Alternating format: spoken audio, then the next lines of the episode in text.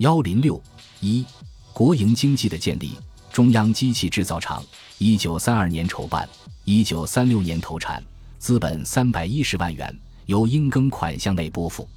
厂设上海，机器设备购自英国。中国酒精厂，实业部与华侨黄江泉、沪商赵进清合办，一九三三年筹办，一九三五年投产，资本一百三十万元，内关股十五万元，由英庚款项内拨付。厂设上海。机器设备购自英国，日产量三万公升。中国植物油料厂由实业部与川、鄂、湘、浙、皖、赣六省政府及油商合组，一九三六年成立，资本二百万元，先收一百万元。抗战前，该厂主要是经营桐油出口，并在上海、汉口、芜湖、万县、重庆设炼油厂。芜湖厂资本十万元。有新式榨油机三部，日可出油十吨。四资源委员会系统，一九三五年四月，资源委员会成立后，积极发展与军事有关的重工业和基础工业。首先拟定一个重工业五年建设计划，规定在五年内投资二点七二亿元，兴建冶金、化工、燃料、机械、电气等行业三十余个大中型厂矿，并在内地筹建军事工业基地。为了实现这一计划，南京政府积极寻求外援。一九三六年二月，与德国签订中德信用借款合同，德国向中国提供一亿金马克的信用贷款。资源委员会从这笔贷款中获得不足十分之一，用以建设工业，并由德国帮助资源委员会建设钨铁厂和钢铁、电工器材等厂，中国则以钨、坯、生丝。朱棕等农矿产品做偿付。为了有效控制钨、梯的生产与出口，资源委员会分别于一九三六年一月一日和三月一日在湖南、江西设立梯业管理处和钨业管理处，开始实施对钨梯的管制政策。同时，南京政府于一九三六年下拨款一千万元，次年再拨两千万元，作为资源委员会的建厂资金。到抗战前。资源委员会陆续设立了二十五个企业事业单位、商业。南京政府实行若干商业统治政策，建立国营商业，进行商业独占活动。南京政府的商业统治常以改进品种、防止中间剥削、集中运用银行资金为由。如一九三三年，全国经济委员会设立棉业统治委员会，从事棉种改良、规定棉价、组织银行贷款等。一九三四年二月，全国经济委员会设蚕丝改良委员会，江浙两省也相继设立蚕丝改进委员会、蚕桑管理委员会，在改良蚕种和减造方面做些倡导，而重点是统治产销，尤其是统治减刑、统一收购、垄断市场。一九三六年，资源委员会垄断了全国的乌梯运销和出口，孔祥熙控制的天津祥记商行。以商办名义出现的国家资本，专门从事匹头、颜料、煤油等商品的买卖，在全国各重要都市设有七八个大商号。宋子文任董事长的中国棉业公司也于一九三六年成立，资本为五十万元。一九三七年春，增资为二百万元，五月又增资至一千万元。该公司在上海商品市场的交易很活跃，开张第一年。贸易额即超过二十万元，原棉交易总额一千三百万元，经销纱布约五百万元，信托业务三百万元，成为当时中国最大的商业垄断组织之一。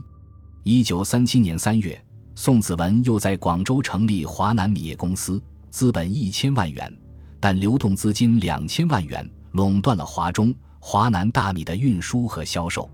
一九三六年和一九三七年。南京政府又先后设立了中国粮食工业公司、中国植物油料公司、上海中央鱼市场股份有限公司、中国茶叶股份公司等商业垄断机构。这种商业因有政府或官僚投资，在政府的支持下，在商业领域的独占活动发展很快，在一些行业已取得垄断控制权。交通，南京政府成立后，继承清政府和北洋政府修筑的铁路。里程一万两千七百二十八公里。一九三一年东北沦陷后，东北铁路里程六千多公里，亦连同损失。三十年代前期，南京政府修筑了这杆铁路。粤汉铁路的株洲至韶关段、湘黔铁路的株洲至湘潭段等，至抗战前夕，全国有铁路两万一千七百六十一公里。南京政府实际控制的铁路只有一万一千四百一十九公里，约占百分之五十二点五，其余均在外国资本控制之下。公路建设原由交通部主管，后交铁道部接办，在于一九三二年交由全国经济委员会掌理。一九三三年，全国通车里程除东北外有六点三四零六万公里，到抗战前夕，里程扩展到十点九五万公里。航运业主要是招商局，该局成立于一八七二年，以后所有权经过几次变动，一九三二年才由南京政府接办。到抗战前，招商局的船舶数目最多时有一百五十三艘，吨位八点六三万余吨，占当时全国国营和民营船舶总吨位五十七点六万吨的百分之十五左右。航空运输业到一九三六年底，中国已有中国、欧亚。西南、汇通四家航空公司，中国和欧亚两公司有飞机二十七架，西南公司系两广政府投资的三十万元，汇通公司为中日合办，实为日资。此外，尚有中苏航空公司，仅有两架飞机。据估计，一九二七年至一九三七年，南京政府统治下，国家资本在工矿业中的资本额为二点零六亿元。在交通运输业中的资本额为二点三五亿元，交通运输业中的国家资本的资产为十六点三八九七亿元。一九二七年至一九三七年，南京政府国家资本的资产在工矿业和交通运输业中合计为十八点四四七九亿元。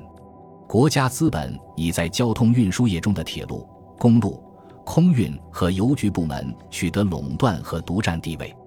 但在航运部门则落后于民族资本，在工矿业资产中，国营、民营工矿业资本合计为十三点七六亿元，其中国营为二点零六亿元，占百分之十五；民营为十一点七亿元，占百分之八十五。这表明国家资本在抗战前，在工矿企业中还没有占据绝对垄断和统治地位，只是处在初步形成阶段。然而，南京政府的国家资本在金融业中已占统治地位，它通过货币信用和外汇政策等，已经可以掌握全国经济命运了。这里所指的国家资本，已包含有通常所说的官僚资本的概念。关于官僚资本问题，本书以后各卷将做进一步论述，读者亦可参阅现有的相关著述。